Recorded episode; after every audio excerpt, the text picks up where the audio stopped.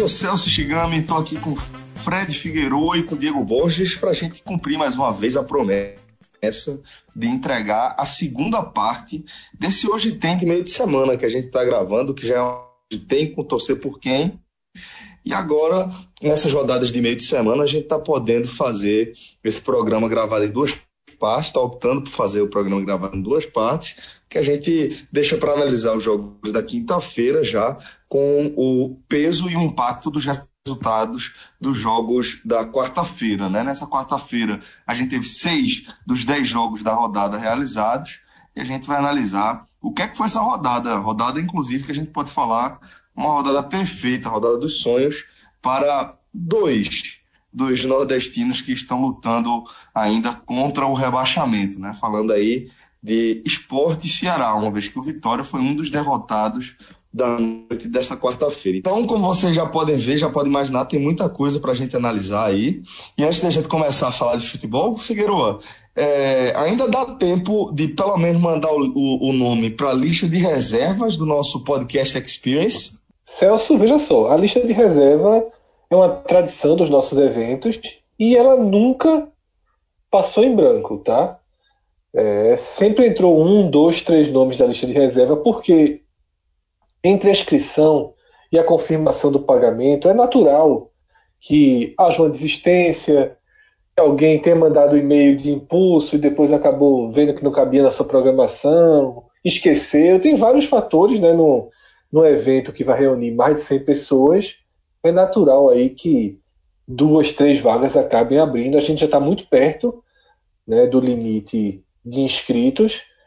Na verdade, até em termos de inscrição, a gente já superou o, o número que a gente havia projetado, mas justamente por conhecer, por ter alguma experiência já na realização desses eventos, a gente tem uma margem.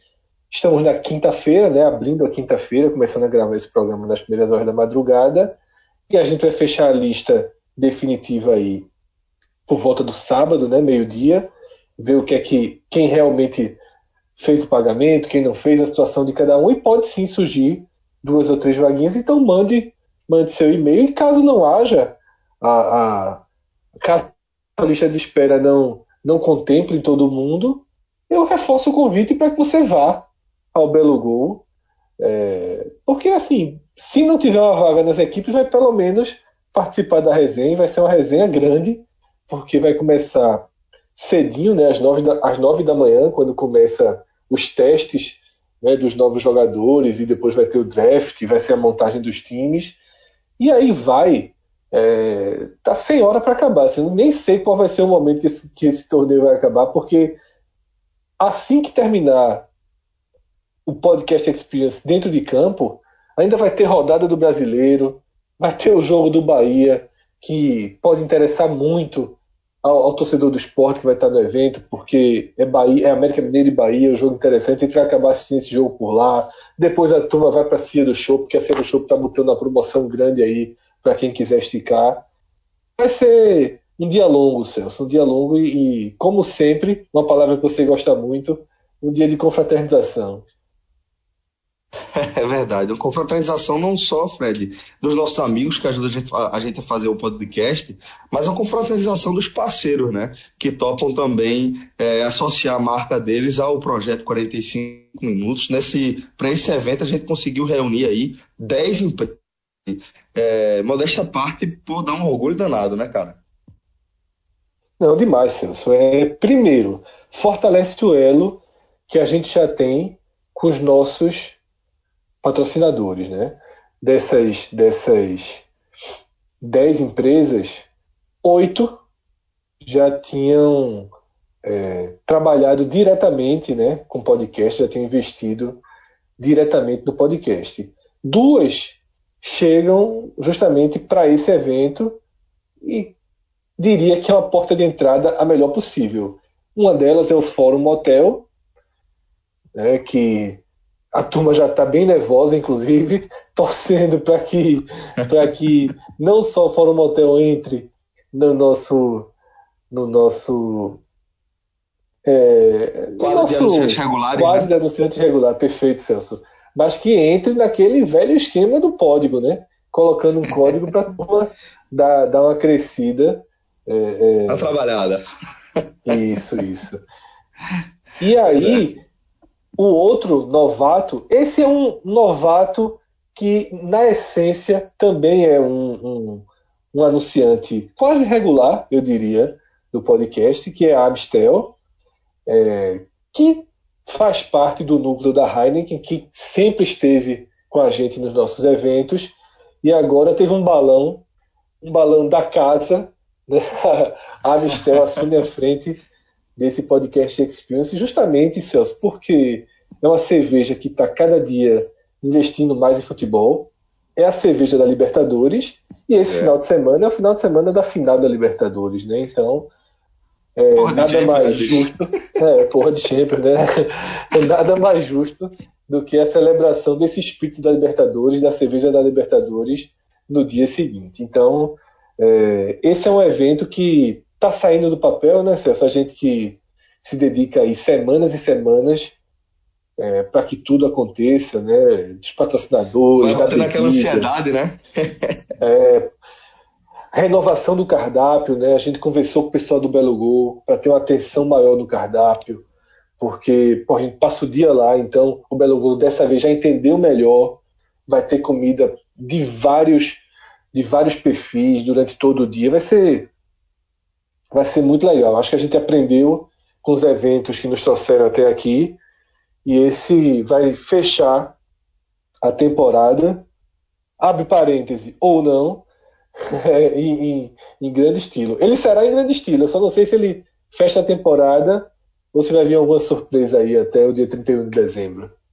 Então é isso, senhores. Podcast Experience, segunda edição, tá chegando a hora, o coração batendo, o coração batendo acelerado no ritmo aí do Maldini, viu? Que vai em busca desse bi aí. Vamos ver. Bom, galera, é, Figueiredo, vamos, vamos começar a falar dessa 36 rodada, né, do que já rolou dessa 36 rodada, e a gente pode dizer, Fred, que foi uma noite de quarta-feira perfeita para o ponto de vista aí de, uh, já que a gente faz essa análise aqui mais regional, rubro-negros e alvinegros, que ainda estão nesse aperreio, né, Fred, da luta contra o rebaixamento. Uma rodada um, uma, uma primeira metade de rodada impecável nesse aspecto, né? Celso, eu vou colocar um asterisco em relação à noite perfeita para o Ceará, tá? A noite ela foi perfeita para o esporte e quase perfeita para o Ceará.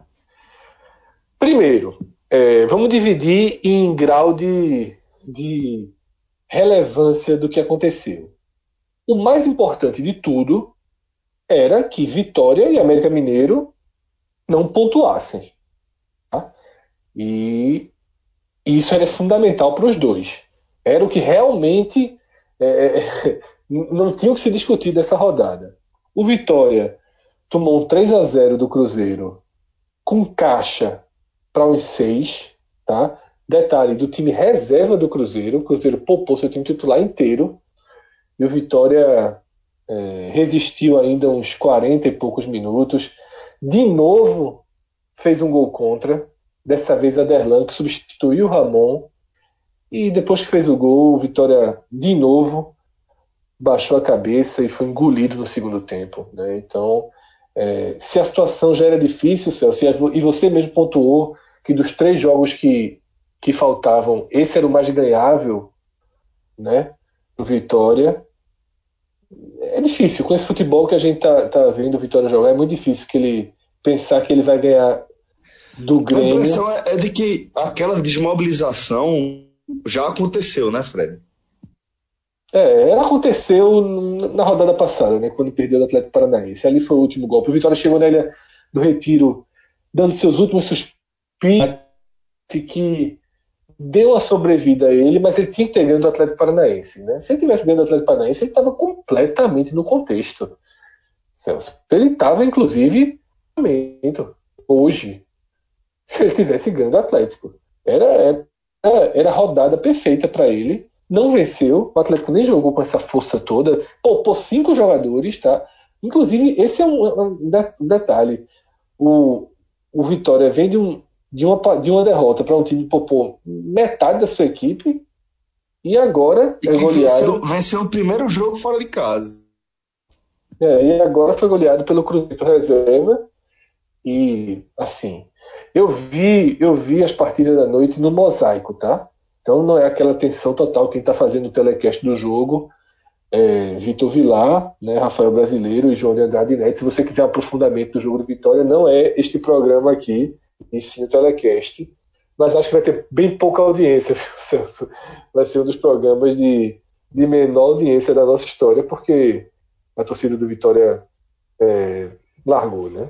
E aí até a dos outros já, já já se desmobiliza também para ouvir, né? Para ver qual, como é que está o cenário. É a reta final acontece isso mesmo. Então, é, voltando para o nosso foco, o Vitória perde do Cruzeiro, fica com seus 36 pontos, e o América Mineiro acaba sendo goleado no segundo tempo pelo Palmeiras, resistiu o primeiro tempo, assustou, né? Porque é. esse ponto seria já um pontinho chato, né? Mudaria algumas contas, é um pontinho que poderia pesar muito. No segundo tempo foi goleado. É, no segundo tempo foi goleado, né? Tomou 4 a 0 E é o seguinte, Celso. Dois resultados perfeitos para Esporte Ceará, mas cá entre nós, dois resultados que já estavam nas nossas contas e nas contas de todo mundo que ouve o podcast, tá? Então, assim, e que, e que acompanha seus times, assim, ninguém duvidava de que isso aconteceria. Sendo assim, eu vou para o terceiro resu resultado mais relevante da noite. E esse resultado ele diz respeito apenas ao esporte, que foi a vitória do Atlético Mineiro sobre o Inter no jogo que abriu a rodada. Se é, o torcedor que está ouvindo esse programa escutou a primeira parte do, do Torcer por Quem, ele vai lembrar que eu coloquei esse jogo lá naquele muro do escolhe ou morre. É porque também, se o Inter perde, havia uma chance maior do Palmeiras ser campeão. Mas no escolhe ou morre, eu disse: para o torcedor do esporte, é melhor que o Atlético Mineiro. Porque o Atlético Mineiro ganhando o jogo, naquele momento, acabou com todas as chances do Santos disputar a Libertadores. Um Santos que vem numa curva negativa e não vi nada de Santos 1, Botafogo 1. Mas os, a, a vila já estava vazia, já, já foi um jogo morno, já tinha um clima é, meio baixo astral no Santos, né, desde a derrota para o América Mineiro. E agora, Celso, Santos fica a nove pontos do Atlético Mineiro, né, que é o sexto colocado. Pior do que isso, né, porque isso já é suficiente para não ter qualquer chance de Libertadores, porque não tem mais como, como ultrapassar o Atlético Mineiro. Eu vi algumas pessoas escrevendo besteira aí pela, pela internet, dizendo que pode haver um G7. Sim, pode haver um G7, mas esse G7 só vai existir se o Atlético Paranaense for o sexto tá? e se for campeão da Sul-Americana. Se isso acontecer, o sétimo será o Atlético Mineiro. O Santos não pode mais ultrapassar o Atlético Mineiro. Então, para o Santos, acabou a chance de Libertadores é, ele, nesse momento que a gente grava o programa, está a oito pontos do Ceará. Né? Como o Ceará pega o Paraná hoje, a gente vai falar daqui a pouquinho. A tendência é que o Ceará encurte né, para cinco. Mas cinco pontos é, com quatro times atrás, né? Acho que assim, o risco do Santos também perder a vaga na Sul-Americana e, ao que tudo indica, ele vai chegar na ilha é, pouco motivado. Tá? São é, coisas que podem restar para o Santos. Confirmar uma vaga na Sul-Americana seria o mais relevante. Foi, que foi levantada por Romero, ouvinte nosso, sobre a possibilidade do Santos é, sobre a possibilidade do Santos ser o sétimo colocado e caso o, o Atlético Paranaense não seja campeão da Libertadores, esse sétimo colocado ele iria começar a Copa do Brasil já nas, oita já nas oitavas de final. É uma vantagem interessante. Porém, vem outro resultado na noite de quarta que impede essa chance do Santos. O Atlético Paranaense vence o Corinthians. Com isso, o Furacão abre seis pontos sobre o Santos, tendo três vitórias a mais. Não há como o Santos ultrapassar o Atlético Paranaense. Isso significa que a melhor posição que o Santos pode ter nesse campeonato é a oitava colocação. Tá? Então, é, o esporte ganhou um adversário menos motivado na última rodada. Significa que vai ganhar do Santos? Não, não é isso que a gente está dizendo aqui. Inclusive, tem um histórico aí do Santos que chegou desmobilizado de Salvador, venceu Vitória e evitou o rebaixamento do Palmeiras. Várias pessoas mandaram essa mensagem. Ok, veja só. Aconteceu em 2014, não significa que vai acontecer sempre. Não é uma regra, né? Não é uma regra. O que a gente está dizendo é que há duas semanas a perspectiva era de Esporte Santos, o esporte precisando vencer para evitar o rebaixamento, e o Santos precisando da vitória pela Libertadores.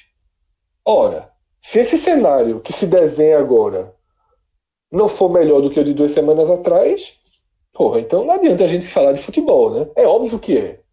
É óbvio que é.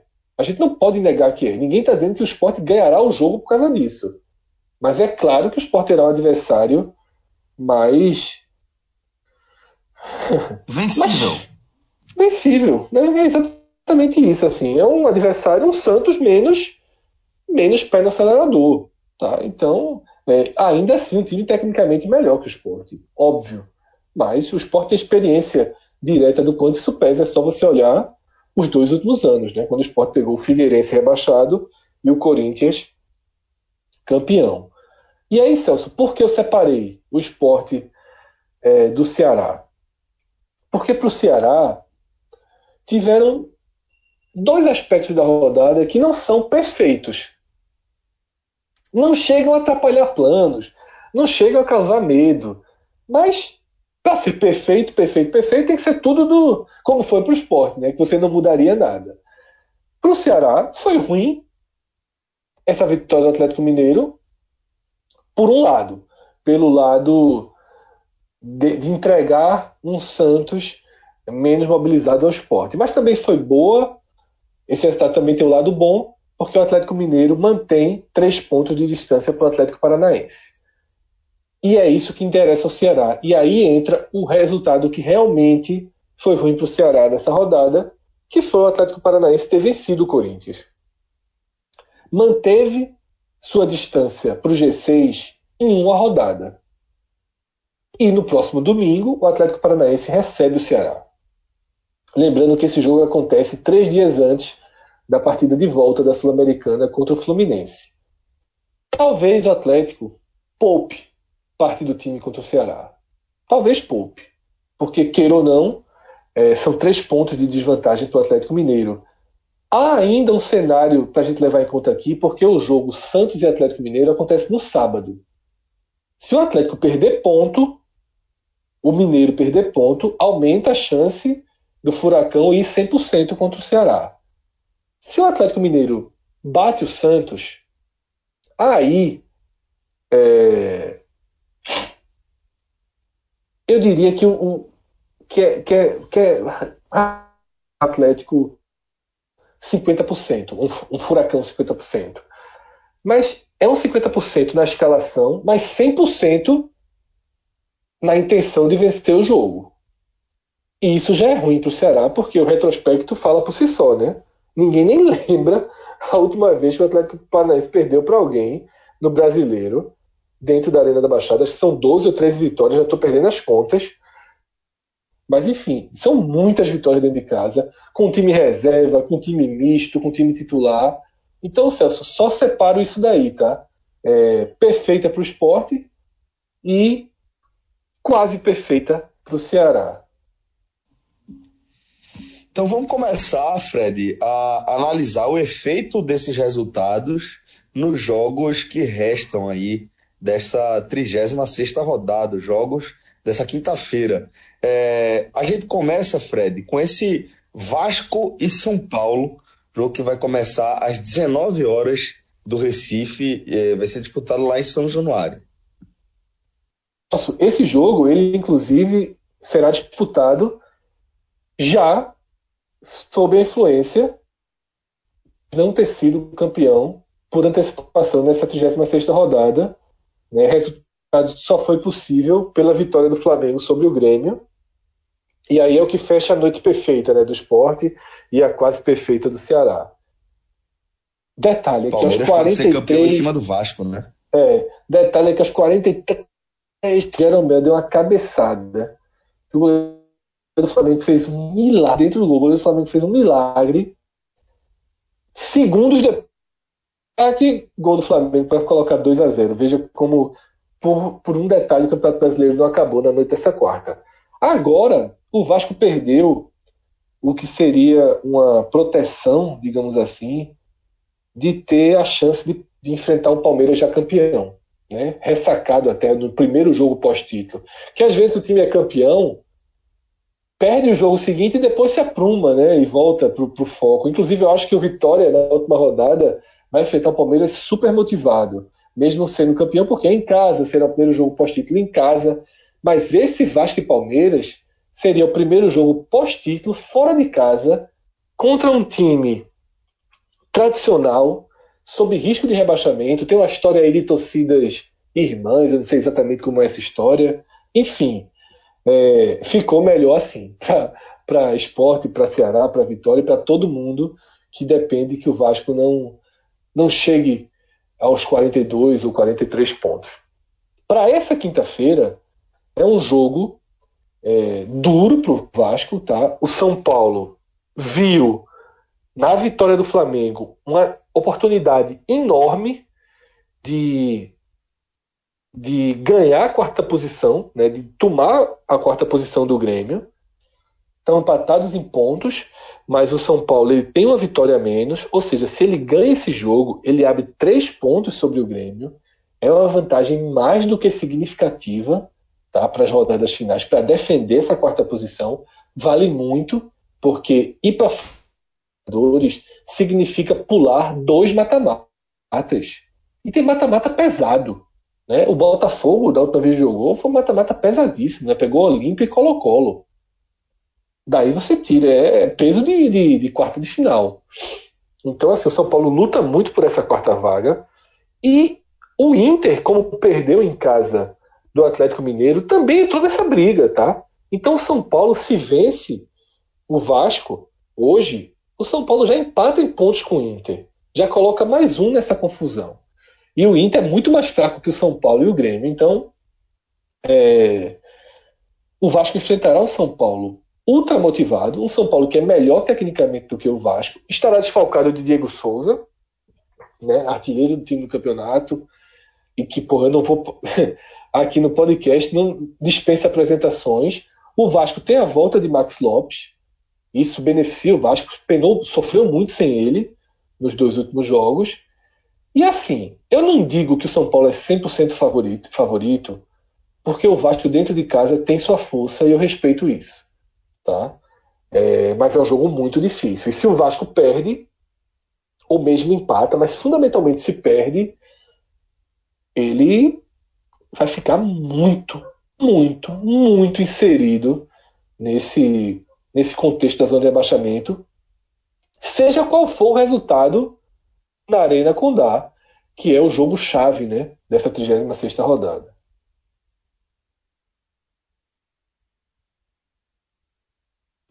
Antes da gente entrar nesse jogo chave aí, Fred, vamos falar logo desse jogo que tem um pouco menos de relevância, afinal de contas não é um dos dois jogos que a gente vai analisar mais diretamente, que é esse jogo entre Bahia e Fluminense, que também é um dos três jogos da faixa das oito. O que é que a gente pode falar desse jogo especificamente? O torcedor do Bahia é, tem dito o seguinte, olha, o podcast quase não tem mais falado do Bahia. Isso tem o lado ruim e o lado bom. O lado ruim é que, porra, a gente tá sentindo falta, né? Da resto do Bahia na programação. O O lado bom é porque, se não está falando mais do Bahia, é porque o Bahia não, não corre mais risco de, de rebaixamento e, de fato, não corre mais qualquer risco. A briga do Bahia agora é pela Sul-Americana, para cravar essa vaga. E para isso ele, ele precisa dessa vitória. Tá? Ele somando 47 pontos, ele se iguala ao Santos, ganha a posição do Santos, mas fica com a mesma, com a mesma pontuação. E, como eu falei há pouquíssimo tempo, a situação do Santos é muito confortável. Né, pra, com cinco pontos de vantagem sobre o Fluminense, que é o último time dentro da zona de classificação para a Sul-Americana. O Bahia abriria os mesmos cinco pontos, já que o Fluminense seria o derrotado da rodada. E aí tem uma chance do Ceará chegar, né, o Ceará que hoje é o primeiro fora, né, o primeiro que busca uma vaga na Sul-Americana com 14 pontos. Só que, mesmo que o Ceará vença o Paraná, ele empata com o Fluminense. Então, o Bahia e o Santos iriam para as duas últimas rodadas é, com a classificação muito encaminhada, cinco pontos de vantagem. E esse é o objetivo é, palpável do Bahia, tá? E eu, sinceramente, Celso, eu prefiro me concentrar nos objetivos palpáveis. O resto, os outros, eles funcionam muito na cabeça de jornalista, do torcedor melhor informado e às vezes do dirigente, mas dificilmente consegue semear dentro de campo, tá? Premiação do brasileiro, isso sempre vale, você ficar em nono, oitavo, é, tem uma diferença no quanto você vai receber por premiação, mas aqui eu quero deixar claro para não fazer uma confusão. A partir do ano que vem, a partir do ano que vem, o posicionamento é decisivo para o que você vai receber de cota de TV. Não é a posição de 2018 que vai determinar isso, tá?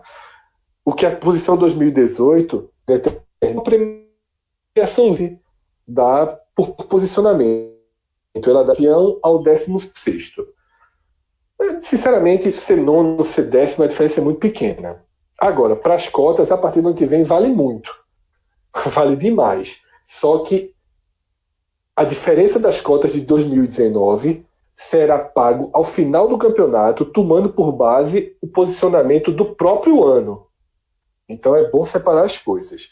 E além disso, é, os torcedores e, e o pessoal da imprensa baiana fala né, do recorde de pontos que o Bahia pode atingir. Bahia tem a chance de 51, né, que seria o objetivo, né, para seria marcaria esse recorde e ficar entre os dez primeiros colocados eu sempre acho muito importante. Porque depois, daqui a três anos, vai ter podcast falando quem é o maior do Nordeste, esporte ou Bahia. Vamos analisar é, participação na Série A. Vamos analisar confronto direto. Vamos analisar campanha entre os dez. E aí, ó, você está sempre. É, você Quanto mais vezes você aparecer na primeira página, você vai se consolidando como um time que não é um time de risco de zona de rebaixamento. Tá? É, é assim que o Atlético Paranaense está mudando sua, sua visão, né? Da, a visão que, que, que, todos que fazem o campeonato têm sobre ele. E é assim que o Bahia, o esporte, o Goiás fez por tanto tempo, pode. Isso tem que sempre buscar. Eu, particularmente, me chateio muito quando um time tira o pé, poderia ser oitavo e acaba sendo décimo primeiro. Eu só não sei se isso chega aos jogadores. Mas dentro de campo, Celso, um jogo, um jogo bem ganhável para o Bahia. O Fluminense está numa fase horrorosa, tá? E eu acho que o Bahia tem tudo para dar um salto na classificação, ou, ou melhor dizer, ele não ganha a posição, mas dar um salto em termos de pontuação, criar uma margem segura para a Sul-Americana e até desenhar aí uma reta final com chance para chegar em 53 pontos, né, indo além dos tais 51, e, e, e fazer jus, né, de certa forma, ao que, ao que se esperava desse time, que demorou tanto né, para, como parece que agora na reta final, joga um futebol mais solto, um futebol mais encaixado e que traz essa segurança de ser favorito se jogar dedicado nas três últimas partidas do campeonato. Bom, Fred, então vamos agora ao que interessa, começando pela conta de luz do Ceará diante do Paraná. Um jogo onde a gente imagina um castelão lotado, pulsando ali, empurrando o vozão aos três pontos obrigatórios nesse cenário, Fred. É, a primeira das certezas é o castelão lotado para o jogo que é moralmente, não matematicamente, o jogo do Fico, né? O jogo do Ceará colocar um capítulo, um final feliz, um capítulo de ouro numa campanha espetacular, né? inesperada. Não tinha ninguém sem consciência que considerasse factível um time que começou como o Ceará começou, que chegou na Copa do Mundo com cinco pontos somados, é, salvar o rebaixamento e muito menos, basicamente, né, salvar o rebaixamento com duas rodadas de antecedência. Não é isso que vai acontecer. Tá? Matematicamente o risco vai seguir, mas eu repito algo que eu, que eu falei no, hoje tem da primeira, dessa primeira parte da rodada né, que a gente gravou e está no ar ainda. Não faz muito sentido vir, porque todos os jogos já aconteceram. Por isso, inclusive, eu repito. É, os matemáticos, né, a gente usa por base o Instituto de Matemática da UFMG, eles afirmam que com 42 pontos o time está 75% garantido na Série A. É muito significativo tá? essa margem. Porém, essa é uma margem para o fim da 38ª rodada. Os 42 pontos, eles não vão se mostrar seguros na noite dessa quinta. O Ceará vai lá, faz 2 a 0 no Paraná, acabou o jogo, 42 pontos, celebra, estamos salvos da, do rebaixamento. Não. A tabela não vai mostrar isso. Aconteça o que acontecer na Arena Condá, tá? Aconteça o que acontecer na Arena Condá. Mesmo o esporte ganhando, que seria o cenário ideal para o Ceará. Sobretudo o Ceará vencendo o jogo, porque distanciaria muito a Chapecoense e teria uma margem aí que seria aí só realmente uma tragédia para que um dos times da zona de rebaixamento ainda viessem com força para ultrapassar os 42 pontos. Muito, seria realmente muito improvável. Mas não vai dar para cravar isso. Tá? E aí, é, isso faz com que os jogos do Ceará contra o Atlético Paranaense, talvez até contra o Vasco na última rodada, ainda tenha uma tensão no ar. Mas na, na, no aspecto moral, é esse jogo que tende a definir, Celso. E aí, quando eu falei que a primeira certeza é o Castelão lotado, a segunda certeza deveria ser a vitória do Ceará. Porque é um time que se manteve coordenado em todas as fases dessa reação. E quando eu digo em todas as fases, é tiveram momentos de turbulência. Essa sessão do Ceará, ela não é uma reta, um, um, um um avião né, decolando e você vai fazendo uma reta só de subida, não. Teve descida, teve momentos nervosos, derrotas em casa, pontos perdidos em casa. E o Ceará sempre foi muito frio para sair dessa situação. Ele sempre é, mostrou muita consciência tática. A gente, agora, inclusive, Celso, a gente está vivendo um recorte ruim do Ceará. Tá? O Ceará ele não vem não vem ponto, não vem vencendo. Ele parou de vencer no campeonato. Já são quatro jogos, né? são duas derrotas e dois empates. E isso era para gerar uma preocupação até maior do que a que a gente demonstra aqui. E talvez até seja, né? como a gente está a 800 quilômetros de distância, fica mais fácil ser, ser frio, né? ser, ser matemático. Mas, de fato, a gente assistiu o Ceará jogando contra o Fluminense na segunda-feira e a gente não viu um time tranquilo, nem parecia um time com risco de, re de rebaixamento. Focado, marcando conscientes para o jogo. Tudo que fez o Ceará reagir no campeonato, aproveitar chances, né, ganhar jogos improváveis, porque resistiu, como foi no Aracanã, como foi no Mineirão. Ele só ganhou aqueles jogos porque resistiu a um bom tempo de pressão. Resistiu a um tempo inteiro de pressão no Cruzeiro e investiu quase que é um jogo inteiro de pressão do Flamengo. São pontos que fazem muita diferença.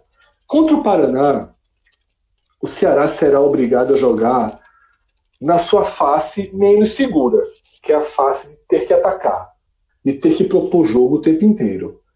Mas aí, está é, diante de um rival rebaixado, vai ter mala branca para o Paraná?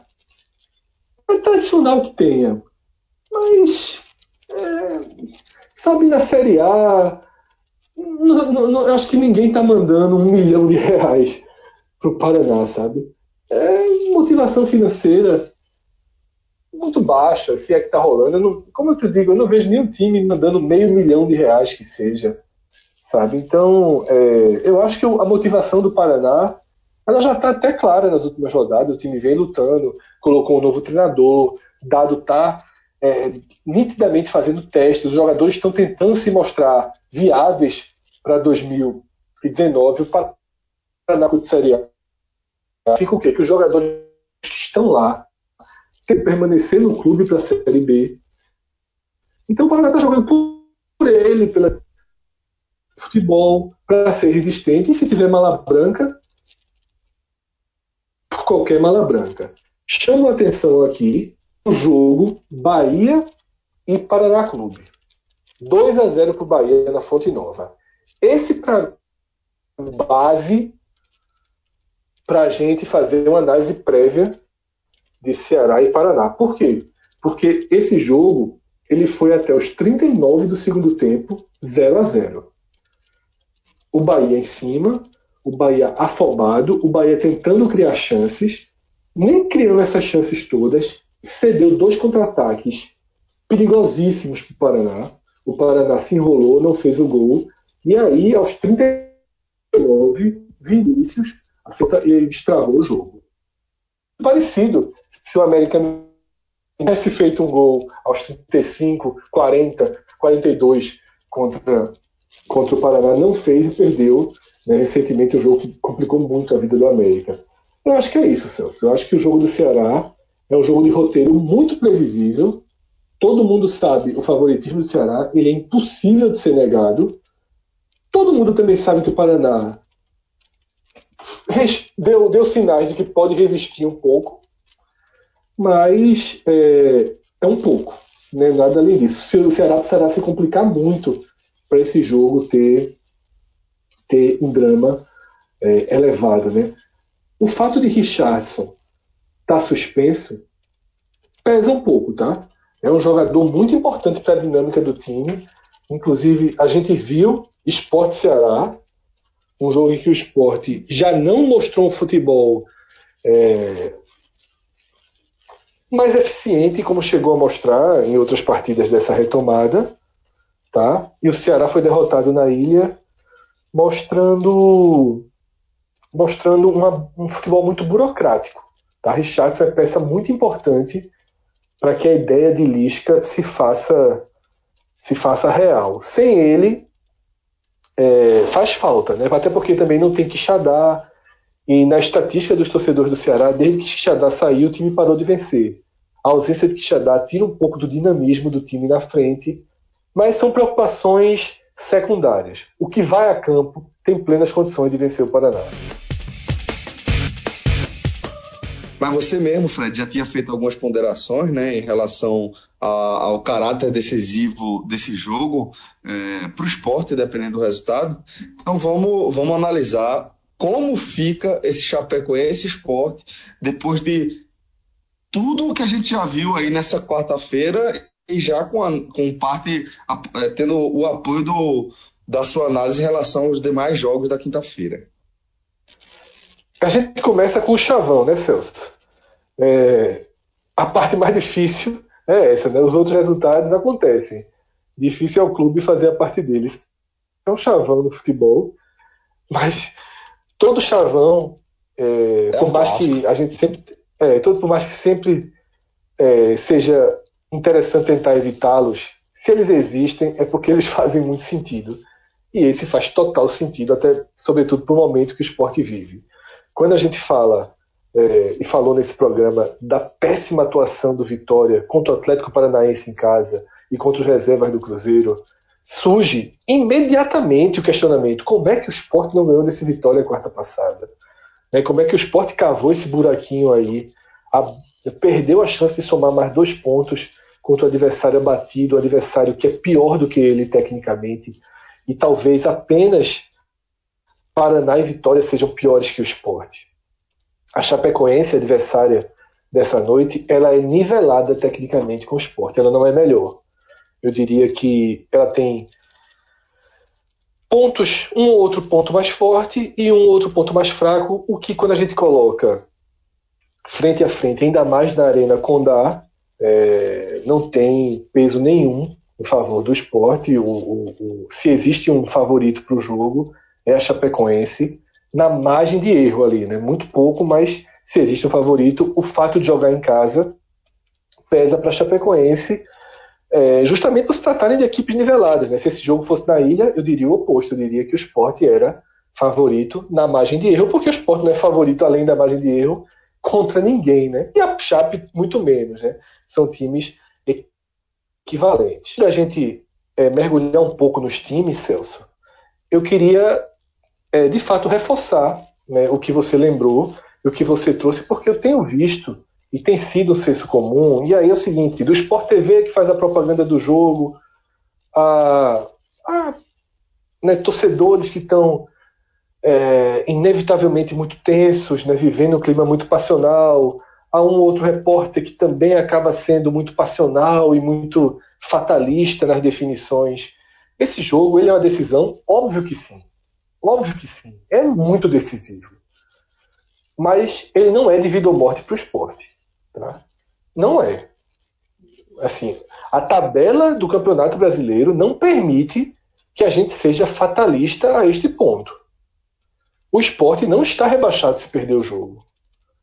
O torcedor vai dizer isso, porque se perder, o time certamente vai ter jogado muito mal, vai se falar em qualidade de futebol, em astral, vão ser quatro jogos sem vitória, enfim todo o roteiro vai ser o roteiro que indica o rebaixamento. Mas efetivamente não estará e nem acho impossível que escape perdendo. É aquela conta dos 41 pontos que a gente já, já repetiu algumas vezes e que eu vou resumir de forma muito clara. Se o esporte perde nessa quinta-feira para Chapecoense, perde do São Paulo e ganha do Santos, o esporte faz 41 pontos. Com 41 pontos, ele só será rebaixado se se a Chapecoense vencer um dos seus dois últimos jogos. Corinthians fora e São Paulo em casa. Ou se empatar os com um empate apenas, a Chapecoense também iria 41 e perderia para o esporte no número de vitórias. A outra possibilidade do esporte ser ultrapassado e se assim rebaixado o América Mineiro ganhar seus dois jogos, tá?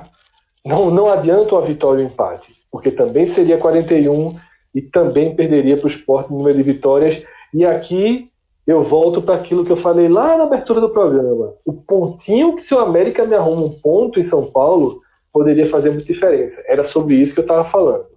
O América, caso o esporte vença uma partida, o América ultrapassa o esporte com duas vitórias. Bahia em casa e Fluminense fora. E ainda, Celso, e ainda que isso aconteça, que Chape ou América passem dos 41 pontos, é importante reforçar que o Vasco também vai precisar passar. E para que ele passe dos 41 pontos, ele vai ter que vencer um dos seus jogos ou empatar os três. Tá? Se ele empatar os três, ele faz 42. Os três jogos do Vasco, todo mundo já sabe decorado, São Paulo e Palmeiras em casa e Ceará fora na última rodada. Não acho que falei nada absurdo aqui. falei algum resultado catastrófico, algum resultado não, que você factível. não tudo, tudo, tudo resultado tangível aí. Tudo, né? Eu, eu diria até, Celso, seria um pouco mais além. Eu diria que são resultados mais prováveis, tá? Mais prováveis. Se sim, acontecer sim, alguma sim. coisa fora disso, é fora. Acontece, acontece. Não estou dizendo que não vai acontecer, não. Acontece.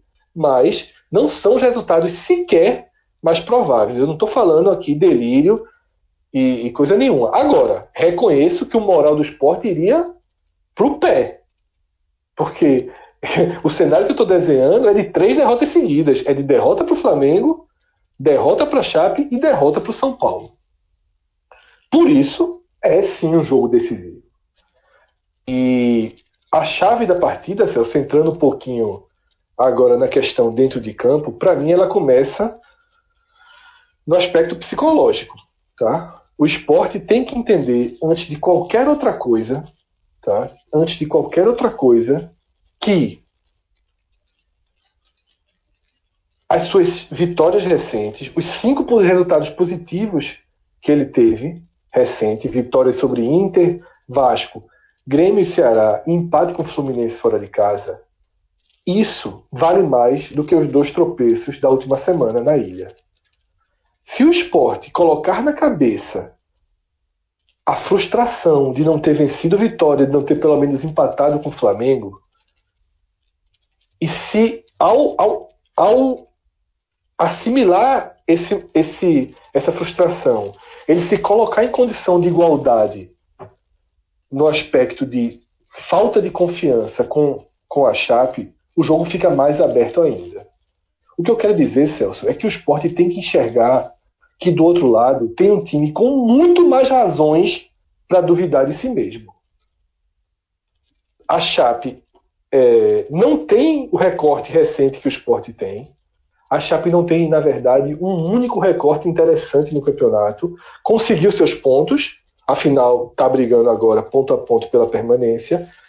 Exerce, consegue exercer alguma força enquanto mandante. O estádio é chato de jogar, a torcida é próxima, o time tem uma confiança, mas o cenário da Chape é muito mais é, ameaçado, é muito mais tenso. Tanto que o empate seria muito ruim para a Chapecoense e bem aceitável para o esporte. Bem aceitável para o esporte. Isso já, já, já é um desenho do jogo. Né? Isso faz com que cada minuto em que a partida esteja 0 a 0 amplie a pressão e ampliando a pressão você amplia a chance de precipitação e a vulnerabilidade da Chapecoense. Como o esporte deve se armar para enfrentar esse time? Só existe uma dúvida hoje na cabeça de Milton Mendes. Só existe uma dúvida. A lateral esquerda. Ele tem Sander em reta final de recuperação, mas digo aqui, com muito sacrifício, com muito sacrifício, se esse jogo fosse a vigésima rodada, a 18 rodada, Sander ainda não jogaria. Sander está com muita disposição para jogar, está fazendo o possível e o impossível para jogar, está treinando com dor para jogar. Tá? Inclusive viajou, treinou, participou da atividade normalmente nessa quarta-feira, mas eu não atesto aqui que ele será o titular. Milton Mendes tem uma certa, uma certa apreensão com a condição dele, e eu não duvido que ele guarde Sander para uma eventualidade da partida e inicie o jogo contra o Chapecoense com o mesmo time que iniciou contra o Flamengo. Não seria Prata também na esquerda. Seria Hernando, um time mais defensivo, um time mais precavido, e que para mim faz sentido, Celso, justamente por tentar aumentar essa inquietação por parte da Chapecoense. Né? É um jogo que você tem um Gabriel, você tem um, um Matheus para tentar esse contra-ataque. Né? Eu acho que a lição dos volantes está assimilada pelo treinador.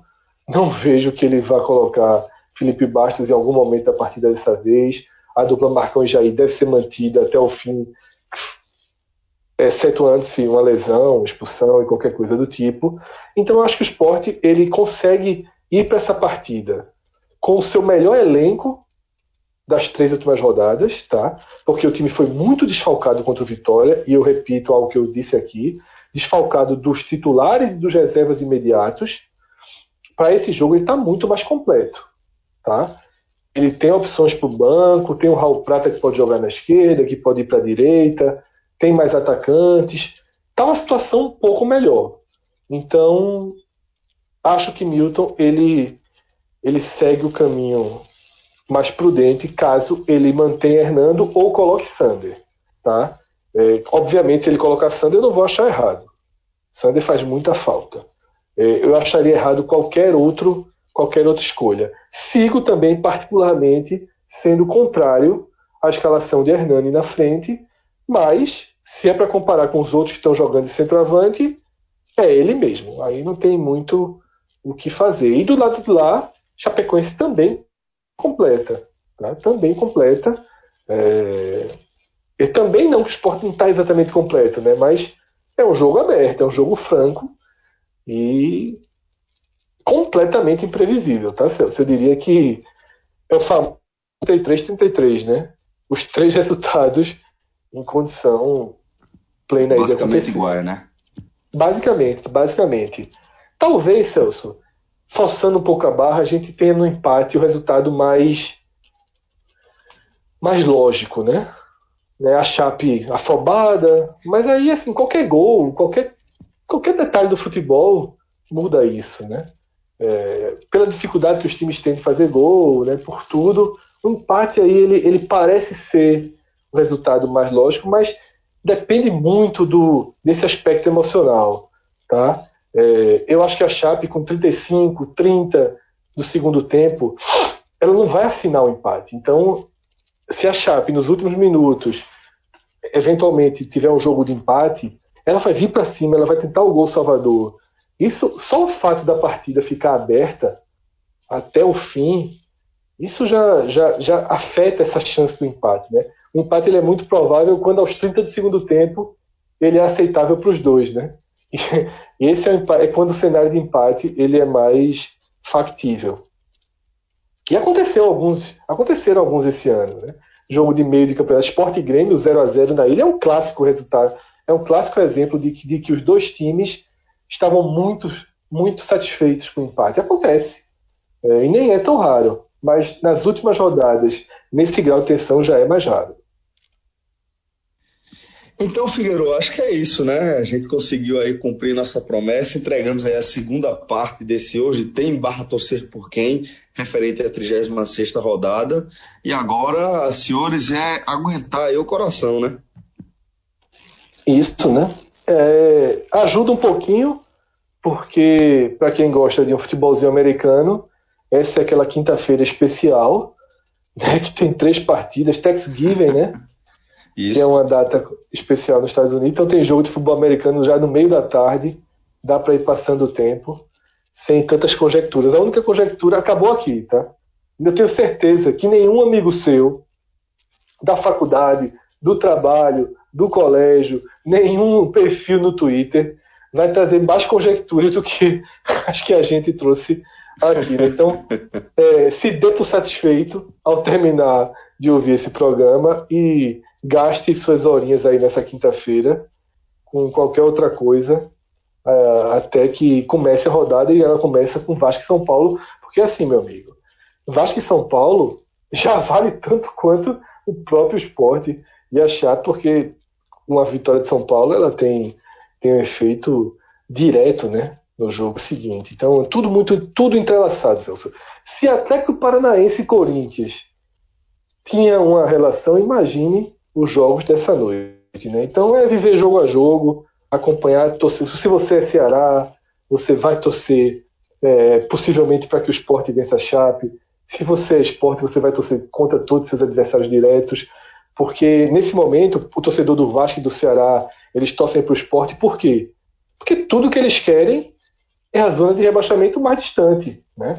Então, é, se o esporte vence a Chapecoense, significa que a zona de rebaixamento não andou nenhum ponto nessa rodada.